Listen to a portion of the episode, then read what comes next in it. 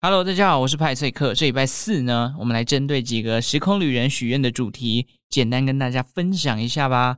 如果你对于一些日常生活的事物感到好奇，欢迎在资讯栏的表单或者是各大 Podcast 平台留言告诉我。有机会的话，也让我去认识一下这个有趣的主题哦。那今天要来分享的第一个呢，是由瑞谦妈妈帮瑞谦许愿的牛顿摆。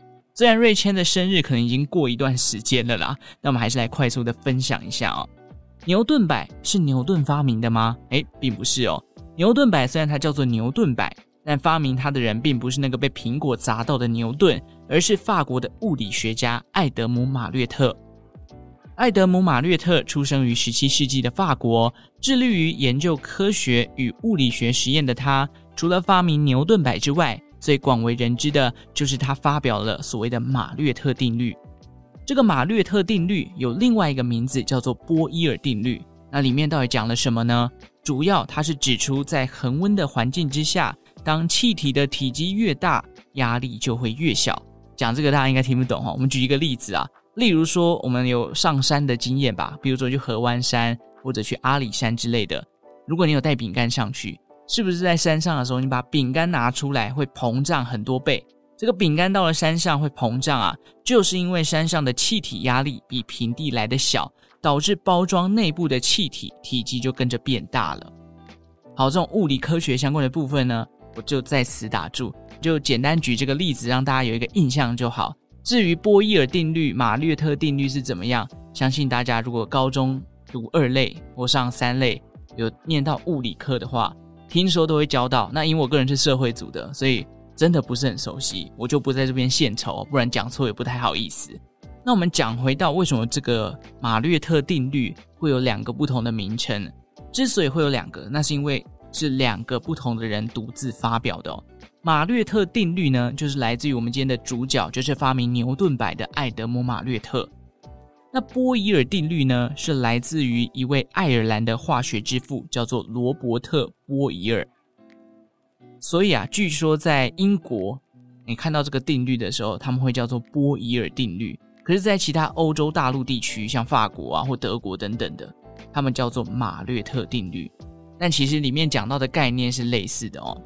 至于牛顿摆，是我们刚刚讲到的爱德蒙·马略特，他在一六七六年的时候设计的。用来展现所谓的动量守恒的道具，大家应该有看过牛顿摆吧？当我们把右边的球高高举起，并且撞击其余四颗的时候，最左边的球会接收到同样的能量而被弹出，那它会再弹回来，那右边的球又再弹回去，我就这样来回。由于它展现了所谓的动量守恒。以及牛顿的第三运动定律哦，讲到这个，大家应该头开痛，就是作用力与反作用力啦。所以后人就将这个装置叫做 Newton's Cradle 牛顿摆。我个人对于牛顿摆的印象哦，其实也是蛮浅的，可能因为我真的对物理这种东西不是很有兴趣，或者说可能被数学吓怕了，所以后来长大就没有读二类，一直都没有机会去接触到物理学的东西。我看过牛顿摆都是在电影里面，或者是像小时候去过科博馆，可能有看到人家在那边玩，但我自己也没有实际上去动过。不过这个牛顿摆，我个人觉得它应该是蛮疗愈的东西。你就看它这样来来回回，然后你就会觉得哦，那我今天就跟着这个画面一直不停的在反复的思考，感觉是蛮舒压的哦。前一阵子不是很流行那个什么指尖陀螺吗？我之前就买一个，然后我就在手中一直狂转狂转。我发现我自己蛮喜欢，就是手上拿东西就可以转。国高中时期这个笔啊，哦，我在手上一直转，断了好几支。我夸张到什么程度？我后来去参加了一个，好像简称叫做 TWPS 台湾 转笔论坛，我还参加在里面。然后因为我算是新手嘛，所以练了很多转笔的招数，而且每一招都有他自己的名字。然后我就拍了一个大概十到十五秒的转笔的技巧影片，然后就被剪辑在那个。转笔协会的其中一个片段里面，那牛顿摆当做生日礼物，这边也推荐一下瑞谦妈妈跟瑞谦，因为我在网络上看到有很多不同的玩法，譬如说你拿一颗去撞四颗，或者拿两颗去撞三颗，或者拿三颗去撞两颗，其实呈现出来的效果都不太一样，甚至还有人是会把这个牛顿摆上面的呃这个铅球换成不同材质的，然后去测试运动方式有没有改变。很多不同的玩法啦，既然都买这个生日玩具，就多多去尝试不同的感觉。或许未来你就会对这个作用力与反作用力，还有动量守恒，长大之后你就会很有感觉了。我记得我小时候有一次是生病住院吧，还是怎样，然后那段时间我爸就陪我看了一本就是呃中英文对照的人体器官的书，所以我小时候就开始学到一些英文，像呃肺部叫 lung 嘛，然后肝叫 liver，就是不同的器官的名字。结果后来有一次课堂上，大家开始在学器官的时候，我就觉得哦，那堂课我好轻松哦，因为我都全部学好了。所以趁着这个机会，先去把牛顿摆玩透了，搞不好未来你在物理上就变成班上的物理第一名也不一定。第二个呢是奥琳娜的许愿哦，奥琳娜也是。周报时光机的老听友了啦，是不是老时空旅人哦？他想说要听一些医疗类型啊，或者是名人啊、特殊疗法等等。那我今天要来分享一个，他是这个二零二三年的搞笑诺贝尔奖的公共卫生奖得主。前阵子刚好是这个搞笑诺贝尔奖颁奖嘛，那简单介绍一下，搞笑诺贝尔奖呢是由美国的科学幽默杂志《不可思议研究年报》主办，专门找寻那种听起来很荒唐，但静下来想想，诶好像对人类社会还是有那么一点贡献的发明或者发现哦。那这个奖呢是在一九九一年设立的，虽然这么多年过去了，但他们还是始终坚称啊，每一届都是第一届。就像是今年是第三十三次第一届的搞笑诺贝尔奖，颁奖过程呢，除了会找来真正的诺贝尔奖得主来颁发，主持人呢还会戴上高帽、打领带，然后穿西装，搞笑中又带有点震惊的感觉。甚至他们在现场还会安排小朋友，如果你这个得奖者啊在台上发表得奖感言超过一分钟的话，台下的人就会大喊叫你滚下台哦。这个真的是一个很莫名其妙的颁奖典礼。另外呢，在现场的观众啊，还会有一起往台上射纸飞机的桥段。不过因为这几年的疫情关系，所以主要这个典礼都改成线上举办了。二零二三年这一届也是。那么讲回到本届的得奖者，是在美东时间九月十四号的时候公布。这位得奖者呢，是目前在史丹佛医学院担任泌尿科讲师的 Sun-Min Park。他因为研发了所谓的智慧马桶而得奖。什么是智慧马桶呢？哦，这个马桶啊，它可以针对你的排泄物做分析。得知你目前到底是不是有怀孕呐？啊，有没有服用特定的药物啊、毒品啊，甚至还能检测出你有没有罹患癌症或者是 COVID-19 等等不同的疾病哦。那最神秘的功能是什么？这个智慧马桶上啊，有一个类似我们指纹辨识的功能，但它辨识的不是指纹，它辨识什么？哦，是我们的肛门哈。长这么大才知道，原来每个人的肛门都长得不太一样哦。这项发明等于是把智慧手环的功能挪移到了马桶上。那得奖者呢？他在得奖之后也留下了一句话，叫做 “Don't waste your waste”，不要浪费你的排泄物，因为这些排泄物呢是可以让我们间接知道很多目前身体的状态的。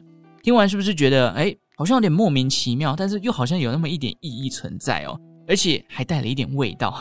我个人觉得这项工具挺不错的啦，但是这项工具有牵涉到很多个人隐私的问题，这也是我看到很多文章在探讨的哦。它之所以没有办法普及化，某种程度也是因为牵扯到了很多资讯需要被保护起来的。不然，如果哪天公共厕所就安装了这种智慧马桶的话，哪天有人害进去这个马桶里面，我不是掉进马桶了，直接害进这个软体里面，你就不是单纯姓名、电话、地址被人家偷走了。可能是诈骗电话打来跟你说，哎，你的这个排泄物资料里面有某种重大疾病，可能要你捐款，快点去做这个治疗，也说不定哦。用你的 排泄物资料来骗你，这样就不好了嘛，对不对？哎，搞笑诺贝尔奖，大家有兴趣也可以上网查一下，很多不同的奖项得奖名单，第一时间你就会觉得啊，这个到底是什么鬼？可是想一想，真的好像都蛮有意义的哦。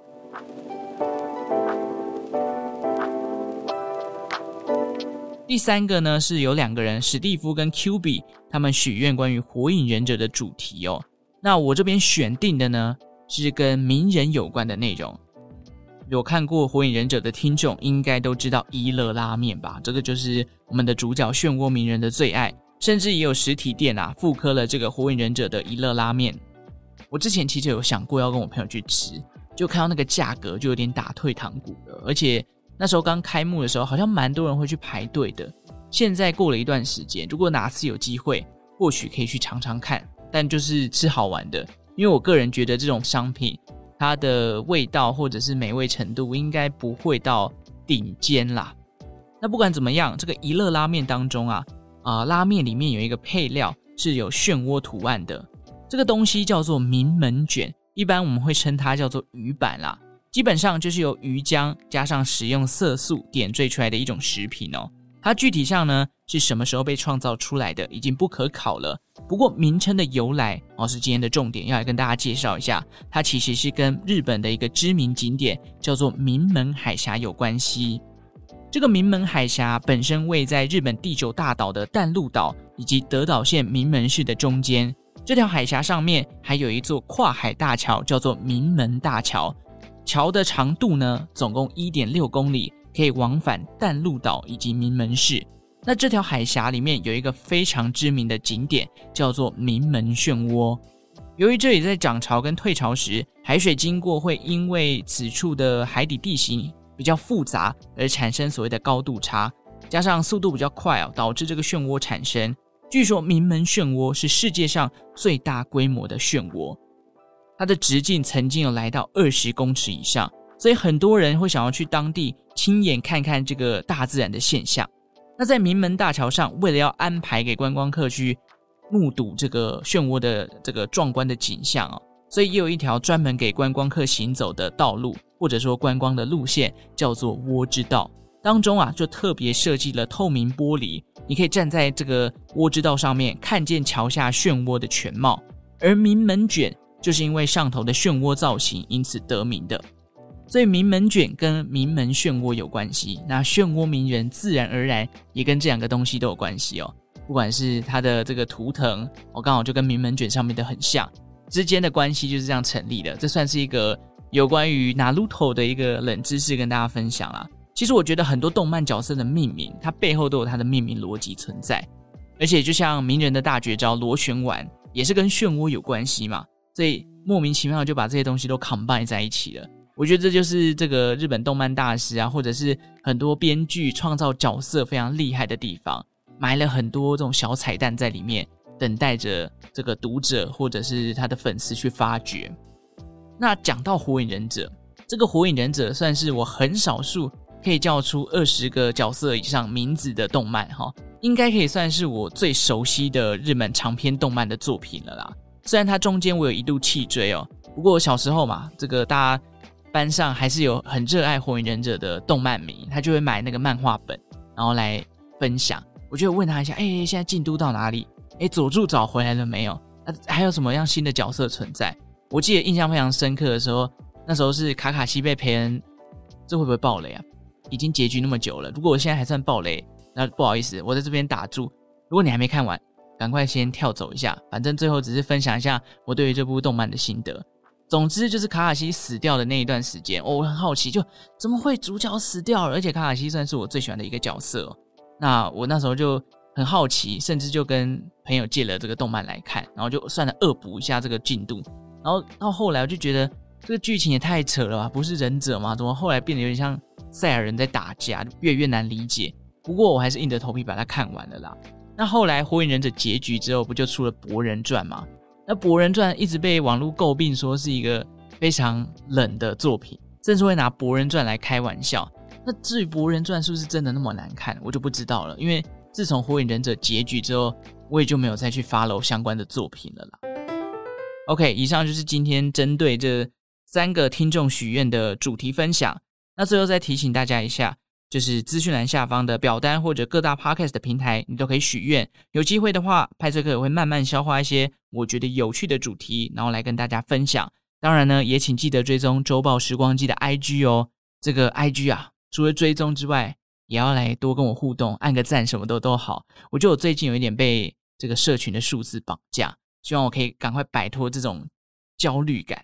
这看到数字不好，就会觉得啊，是不是做的不好？然后一直想要去。